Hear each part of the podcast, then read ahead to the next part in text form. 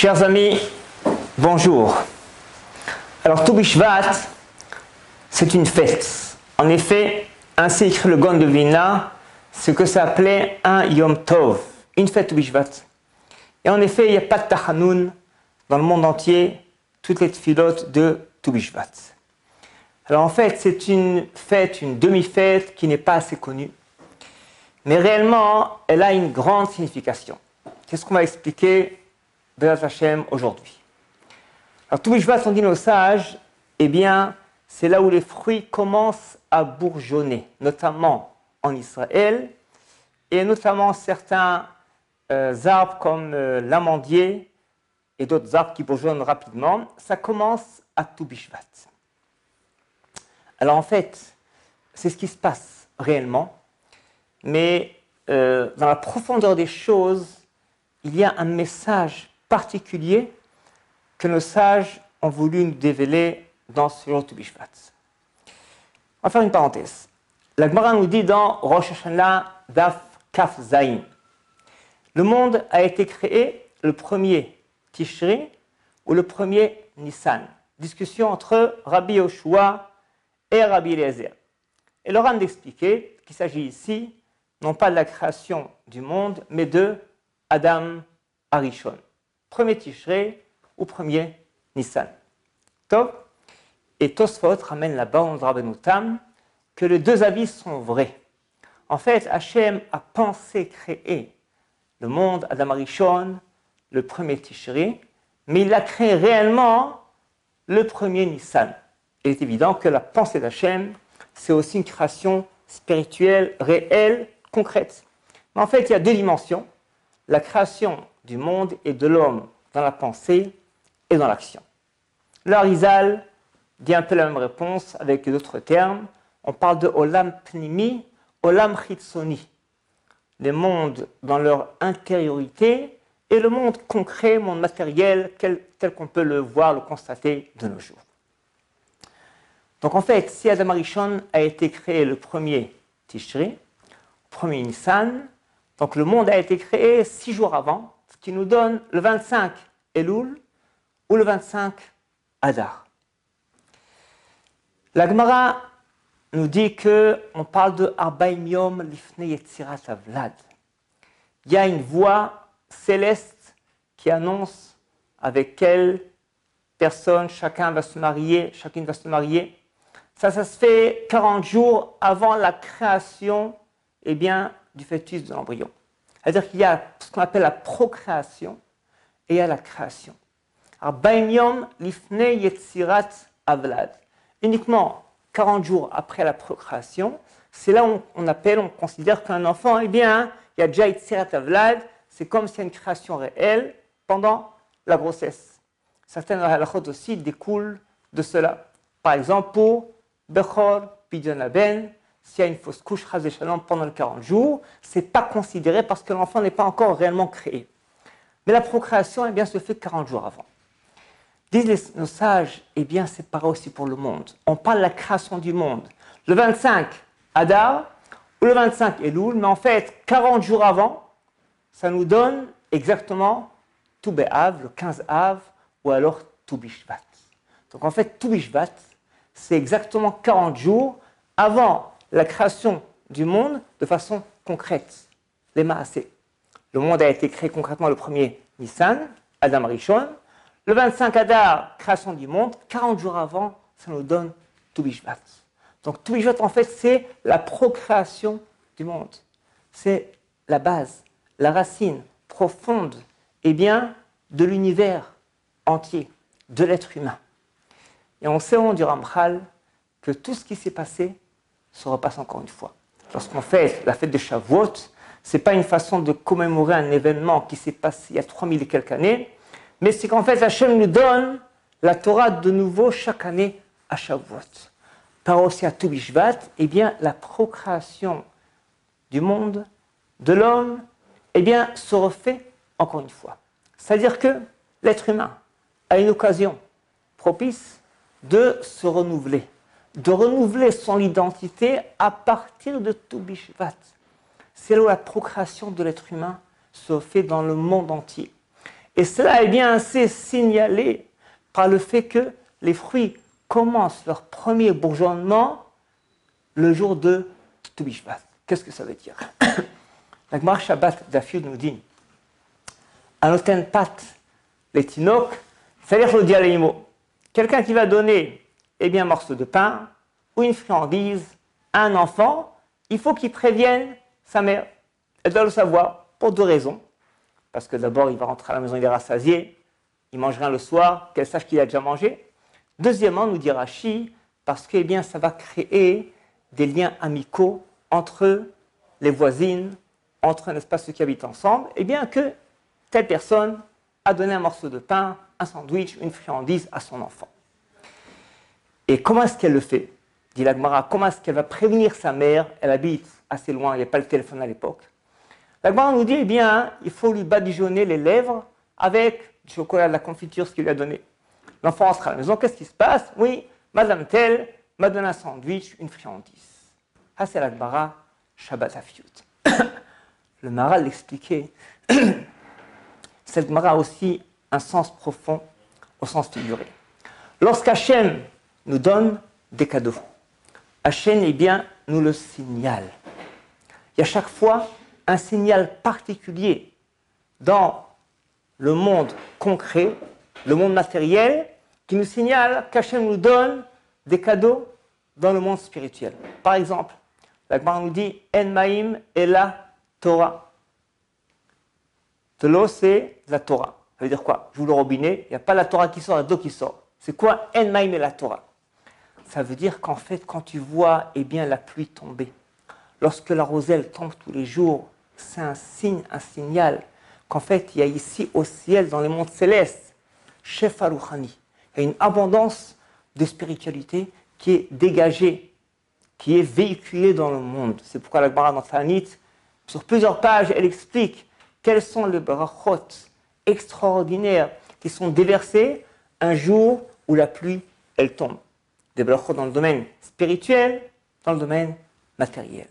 El-Maïm et la Torah, quand tu vois l'eau tomber, lorsque la pluie, elle tombe, eh bien, c'est un signe qu'il y a une abondance de Torah qui est déversée dans le monde et c'est pourquoi d'ailleurs, eh bien, c'est adéquat de se mettre à l'étude de la Torah quand la pluie elle tombe, parce que Hachem, il donne l'abondance. Une abondance dans le monde spirituel qui est tellement grande qu'il va même s'exprimer par une concrétisation eh bien, de l'eau de la rosée sur la terre, ce qui est en fait la fin, n'est-ce pas, en fait, une dérivée d'une abondance spirituelle dans les mondes célestes. Donc ainsi dit le Maharal, c'est ce que vous dit la, Gemara. Lorsque eh bien, une mère donne une friandise à un enfant, elle doit le signaler en lui badigeonnant les lèvres. Eh bien, Hachem aussi nous donne un signal. Un signe, c'est que lorsqu'il veut donner une abondance de Torah, de Tfila, d'élévation spirituelle, il envoie la pluie sur la terre. C'est un signal, eh bien, extrêmement qui est propice. Père pour Toubishvat, lorsque Hachem nous signaler qu'on a ici une occasion de renouveler notre réelle identité. À la base, à la racine, eh bien, ça va se concrétiser ce jour-là par le fait que le fruit commence à bourgeonner. Et pour nous, en fait, c'est une occasion unique, eh bien, d'opérer un tikkun personnel, une élévation personnelle, dans laquelle on va pouvoir, eh bien, progresser, s'améliorer en réparant nos défauts à la base, à la racine. Plus que ça, puisqu'en fait le monde se renouvelle à la base et à la racine. Donc en fait, Hachem va donner un renouvellement de l'identité de chaque personne ce jour-là. C'est pourquoi d'ailleurs, c'est une journée qui est très propice pour les Shidduchim et les Zivugim c'est peut-être la journée eh bien, la plus importante avec Toubéav pour les Shidduchim et les Ivugim. C'est écrit en fait que toutes les Neshamot sont appelées, sont évoquées au ciel ce jour-là. Pourquoi? Parce qu'en fait, il y a un renouvellement de la Neshama à la base, à la racine. On va expliquer un peu plus.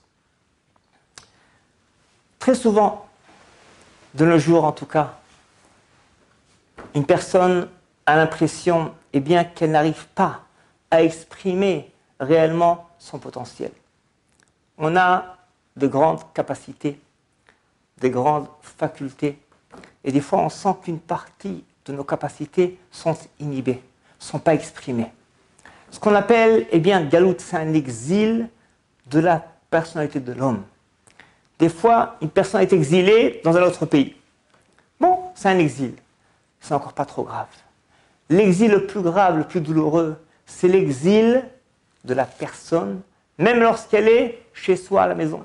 Des fois, une personne à la maison, ce son exil n'est pas à sa place. Dans son travail, dans son étude, on n'arrive pas réellement à s'exprimer. On n'arrive pas à concrétiser les forces morales, spirituelles, intellectuelles qu'Hachem nous a données. Ça s'appelle l'exil. Il y a aussi l'exil de la parole. On n'arrive pas à parler, à s'exprimer comme on souhaite, comme on le pense. Ça, c'est un exil général. Et cela, on peut opérer à le de cet exil, notamment Toubishvat. Pourquoi? Parce que Toubishvat, eh bien, va se réaliser au niveau de notre neshama, notre âme, un renouvellement de notre âme. Renouvellement, c'est itrachut. C'est comme si Hachem va créer notre âme à nouveau, évidemment, si on le désire. Le Chidush Harim écrit que la Torah qu'il étudiait avant Toubishvat et celle d'après Toubishvat, c'est une Torah d'une dimension différente. Parce qu'à Toubishvat, eh bien, il a reçu un renouvellement de sa personnalité. Dans le même ordre d'idée, écrit l'Abnezer, que Chidush et Torah, eh bien, ça commence, ça recommence à partir de Toubishvat. Parce que Toubishvat, Hachem va nous donner un renouvellement. Alors, ce renouveler, on peut des fois le réaliser. Une personne est mal en point, comme on dit, il a le cafard, il est attristé, déprimé, il va se mettre à chanter, à danser, à rigoler, il se sent bien, c'est bon, il sent qu'il a renouvelé sa personnalité. C'est vrai, c'est bien beau. Mais Touishvat, on parle d'une autre dimension. On parle de renouveler la Neshama, eh bien, à sa base, à sa racine. De telle façon, de telle sorte qu'une personne peut réellement retrouver ses capacités innées, ses facultés qui sont souvent inhibées ou alors exilées des fois, on sent qu'on n'est pas à sa place. On est à côté de ses capacités. Mais cela, on peut renouveler un jour de Tubishvat. S'identifier avec sa réelle identifiée. Pardon. S'identifier avec sa réelle identité. Se retrouver. Retrouver sa réelle personnalité. Ça, n'est-ce pas, c'est ce qui peut se réaliser à Tubishvat. Concrètement, comment est-ce qu'on le fait? D'abord, il y a la fila.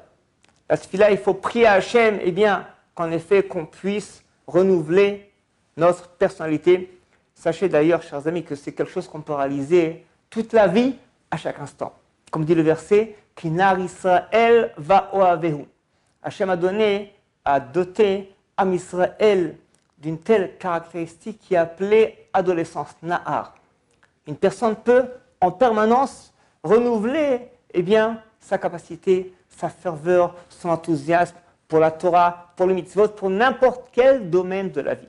Mais cependant, il y a certains, certains endroits, certains moments qui sont propices à cela. Un d'eux, c'est le jour de Toubishvat. Et pour ça, évidemment, il faut le demander, il faut prier Hachem pour qu'on réussisse, qu'on arrive, en effet, à se renouveler de force en comble. Concrètement, ça veut dire mettre de côté toutes les angoisses, les déprimes, les perturbations, les soucis, et au contraire, aller de l'avant, voir la vie de façon positive, renouveler ses capacités. Deuxièmement, il y a une ségoula que nous savons dévoiler, c'est une ségoula, eh bien c'est le fait de manger des fruits à Toubishvat. Pourquoi? Parce qu'en fait, on est en train de reconnaître que Hachem, c'est lui qui donne la bracha au monde entier. Et ça, ça se fait par les fruits de la terre, comme dit, recommence à bourgeonner un autobishvat, et bien comprendre qu'en fait, la bracha, elle vient grâce à la phrase qu'on va réciter sur chaque fruit, à Etz, Adama, Shakol, etc. C'est-à-dire que, imaginez-vous, si Khalila, pendant une année, personne de nous ferait aucune brachot, les fruits s'arrêteraient de pousser sur les arbres. Parce qu'en fait, la bracha, elle vient précisément de notre bracha. Lorsqu'on va proclamer qu'Hachem a créé eh bien, la pomme et la date, c'est ce qui va engendrer que Hachem les fait pousser sur l'arbre. Et ça, n'est-ce pas, il y a une ségoula le jour de Toubishvat, puisque Hachem va renouveler les arbres de la terre, renouveler les êtres humains. Et comme dit, le point le plus essentiel, c'est faire un effort pour se retrouver avec soi-même, retrouver sa réelle identité. Bien souvent, eh bien, on se sent égaré, on se sent exilé. Il faut prendre, n'est-ce pas, un peu de temps pour réfléchir, pour faire un cheshbon nefesh, pour faire ce qu'on appelle doutes, se retrouver avec soi-même. Avec soi-même, évidemment, c'est aussi Hachem et la Torah. Pourquoi? Comme Zohar Kadosh, Israël, Kutsablichu, Voraita, Chadou. Israël et Hachem et la Torah forment un.